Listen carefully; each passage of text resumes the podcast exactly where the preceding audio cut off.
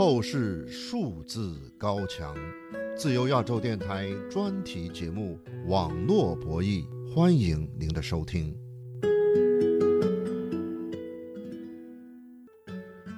他被许多网友称为“翻墙的启蒙老师”。最近在上海被以所谓煽动颠覆国家政权罪一审判刑七年。他就是海外知名博客“编程随想”的创办人阮小环。大家好，我是美国自由亚洲电台网络博弈节目主持人、制作人小安。总部在华盛顿的自由亚洲电台，通过短波广播和网络向中文世界传播新闻。十五分钟的网络博弈专题节目，关注中国网络自由情况。今天的节目，我们继续关注上海刚刚被判刑的网络技术博主阮小环。近日曝光的上海第二中级人民法院对阮小环的判决书显示，上海司法机关指控阮小环于2009年6月至2021年5月期间，在境外网络平台撰写、发布煽动、诽谤性的文章百余篇，内容涉及抹黑中国政治体制、煽动颠覆国家政权。那么，阮小环匿名在海外博客平台上创办的。编程随想博客的内容有哪些特色呢？现在旅居美国的作家、人权捍卫者向丽女士关注编程随想的博客有十多年了。向丽最近参加了海外网站联署签名呼吁中国释放阮小环的活动。下面就请听我们对向丽的专访。向丽女士，您好。你好。呃，最近呢，您在美国的这个变化这样的一个英文的网站上参加了联署签名，呼吁中国政府释放编程随想博客作家，也就是阮小环的签名活动。呃，您为什么要参加这样的签名活动呢？因为编程随想其实他是一个非常传奇式的推特的作者。他在零九年就已经在推特上活动比较活跃，并且他是一个技术男，就是说他用呃很多在翻墙的技术来鼓励大陆的网民来了解世界的真实状况，然后还做了一些嗯我们叫启蒙的一些活动。所以说他是我一直很关注的一位推特的作者，并且他还有自己专门的博客。摘录的很多文章，包括他自己写的文章和一些转推的文章，所以在我的眼中，他是一个非常努力的想改变国人思想状况的反洗脑的这样一个活动人士。呃，他深陷领域是我们没有想到的，就是他在两年前突然一下就失踪了，然后被传他被抓了，但是因为没有人知道他叫什么名字，直到。前两天，他的妻子在一个微信群里说出了他被判刑的和他的真名之外，我们才知道他的真名叫阮小环。所以我觉得应该声援他，因为他是典型的因言获罪。如果一个作者他不能够随意的写作，如果一个人不能够自由的思考，那这个世界是无法想象的。我是独立中文笔会的呃会员，那么我们的倡议就是。要倡议大家能够自由写作，那么在自由写作的领域，阮小凡是做得很好的，但是仍然被因言获罪。呃，编程随想的这个博客是设在海外的谷歌的一个博客网站上。那么他在网站上呢发表了很多篇介绍翻墙技术，包括谈到怎么样使用匿名，避免被中国政府定位，在网上发文章啊，翻墙到国外呀，避免被跨省抓捕。比如说呢，他介绍翻墙知识的文章题目是“对抗专制，捍卫自由的 N 种技术力量”，还有如何隐藏你的踪迹，避免跨省追捕。等等这样的一些文章，教这个网民翻墙技术的，但是他自己呢，却是最终呢，这个匿名没有成功，还是被抓捕了，是二零二一年的五月十号被抓。那么他的这个被捕啊，现在被判刑，说明什么呢？嗯，我觉得中共政府他对。人民进行监控是举国体制，而编程随想它是个人声音和抗议发出异议的声音。那么，当一个呃邪恶的国家、邪恶的政府让这个所有的技术来为他监控老百姓服务，他是可以做到找出这些呃匿名或化名的作者的。所谓的道高一尺，魔高一丈，在举国体制的这样的一个状况下，以个人的力量、技术力量来对抗举国体制这样一种技术是很难做到的。编程随想它仍然逃脱不掉。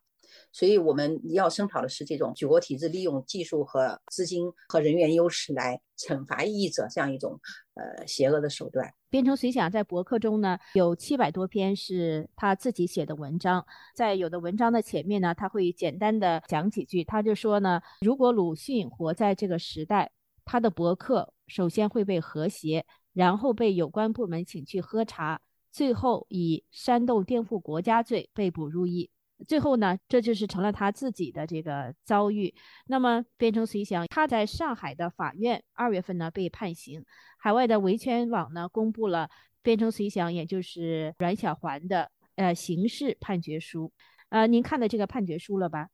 我看到了，他这个判决书是非常有意思的，就是说判决书直接呃体现出来就是因言获罪，他不是因为别的，就是行动或者怎么样被判决，而是因为他发了一些。所谓的颠覆性的文章就是自由写作，这个是典型的因言获罪啊，这个是在国际上是禁止的。他很明确的写了多少多少篇文章在判决书上，但他没有写文章的内容，因为文章内容其实我看到的是更多的是一些关于反洗脑的内容，比如说他谈到很多怎样上网啊，有一些技术上新上的东西怎么翻墙啊啊，还有一些。大家平时认为的一些人权的一些问题啊，他会在上面谈到，他不提这些文章的名称，而只是一概性的说是一些在抹黑的文章。他其实是呃有点害怕提到这些东西，因为这个东西是常识，在国外是常识，而在中国就变成了抹黑的文章。阮小环在他创建的编程随想的博客上表示，他通过这个博客。介绍翻墙知识、撰写、发表和转发时政文章，目的之一是为了帮助那些要捍卫互联网言论自由的人。听众朋友，上一期的自由亚洲电台网络播音节目里，阮小环的妻子上海的贝女士表示，上海司法机关对阮小环判刑七年的裁决过重，希望上诉后二审能公正审理。下面请继续收听。我们和旅居美国的作家、人权捍卫者向丽女士一起介绍《编程随想》的博客的内容。向丽女士，具体啊，《编程随想》博客让您特别印象深刻的有哪些呢？其实它中间有一部分是关于技术性的，就怎样嗯上网翻墙匿名。但是另外一部分，我认为对我来说是更加重要的、印象更深刻的是。他的一些反洗脑的东西，比如说他在二零二一年就开始关注新疆棉的问题，普及了很多呃关于新疆棉的争议的事件，再造于营地和种族灭绝，以及全球马格尼茨基法案问人权问责法案，他其实做了很多这样类似的国内看不到的一些信息的这样传播和普及。包括防止强迫维吾尔劳动法的这样一些维基百科的这些信息，还有一些关于六四的这样一些回顾的这个文章。这个因为也是国内被禁止出版和转载的文章，他就会经常在做这些。还有一些关于普及英美法系，从嗯英国的古代史到香港的国安法，他其实在问责和。回顾这个香港国安法对香港人民的迫害，所以这些东西就是非常有意义的。因为我在中国的时候曾经做过五到六年的在微博上的启蒙活动，当然后来被官方完全封杀了。那么编程随想呢，他其实是做到了一一个道观吧，通过上网翻墙，他自己做一个博客，让那些能翻墙的人呢，再把他这个东西运到国内，然后再进行一个反洗脑和启蒙的作用。这个其实是跟白纸运动是一脉相关的，白纸运动也是一个信息倒灌的一个过程，就是国内的人把第一手消息，呃，通过推特爆料发到国外的这样的信息，再通过电报啊、微信呀、推特呀再传播到国内，它有这样的一个信息倒灌的过程，先保存国内真实的信息，然后再信息倒灌，不要在第一时间被中共完全截杀掉。编程随想，它内容啊，让你觉得印象比较深刻的，比如说这个新疆棉的问题，它综合整理了外媒报道三十多篇，是题为《新疆棉花：从人权争议到外交对抗》，包括他自己的一些注释解释，包括美国还有一些其他国家通过的这些法案。跟新疆棉有关的，它都这方面的信息都是非常的详细。还有这些知名的品牌，耐克、阿迪达斯、H&M 这些呃，连续拒用新疆雪棉花。新疆雪棉花的涉及的人权问题，他也解释了新疆棉为何引起争议。他就是说是近年中国在新疆针对少数民族维吾尔人实施再教育营，传出大规模关押、进行洗脑教育、酷刑虐待、性侵等，引起人权团体抗议。而更有证据显示，新疆棉就是这群维吾尔人被迫劳动下的。产物，所以啊，这个是他谈到的这个新疆棉棉花问题，涉及到的这个人权问题。对，呃，还有您谈到有关六四这一段历史，他也做了很多的工作。六四这一段是他呃有六四事件回顾系列，他一共发了三十四篇六四事件回顾系列，在二零一一年的六月四号。他写的这个博文就是说，为什么要写这个话题？这是在当时六四事件二十二周年，他就谈到为什么要关心政治。他说，在中国呢，你可以不关心政治，但政治会来关心你。对，谈到的为什么他要关心六四呢？他说，通过六四事件的了解，大伙可以更清楚地认识朝廷的真面目，知道他有多么残忍阴险。狡诈。他说：“希望推动天朝政治变革的网友可以吸取六四的经验教训，掌握对党斗争的技巧，争取早日推翻独裁统治。”呃，那么您觉得海外的呃舆论啊，这种呼吁中国释放编程随想的博客呃的作者阮小环，这个会对中国形成什么样的一个影响呢？嗯，首先呢，就是我认为现在国际上有一个影响，我们不能让这么一个传奇式的这个博客博主凭空消失，因为在国内经常会有叫非法羁押和强迫失踪，我们要不让他强迫失踪。第二个呢，就是让更多的国际人士知道，这么一个十几年来以一己之力来进行呃反洗脑和呃启蒙这样的一个。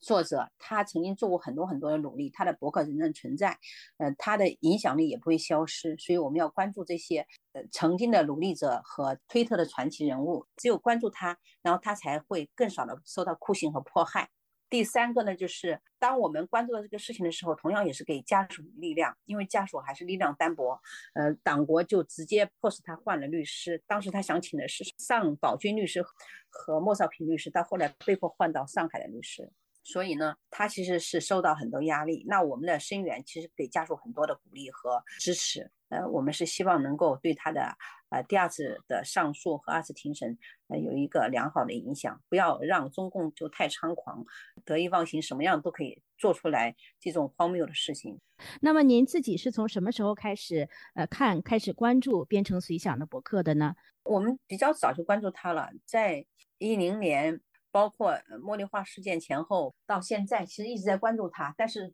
关注的就是比较频繁的，就是在他失失踪之后了。编程随想博客是二零零九年设立的，所以等于他一刚设立，第二年你就发现他这个博客就关注了啊？对的，对的，我们当时是非常关注的，就那个时候博客刚刚兴盛的时候啊。那个时候您是在国外还是在国内呢？我在国内。您是在中国国内，就是知道海外的这个编程随想的博客。是的，是的，他这个博客还确实是对国内的民众还是有影响的。是的，特别是他是第一批就是上推特的人，所有第一批上推特的人都知道他。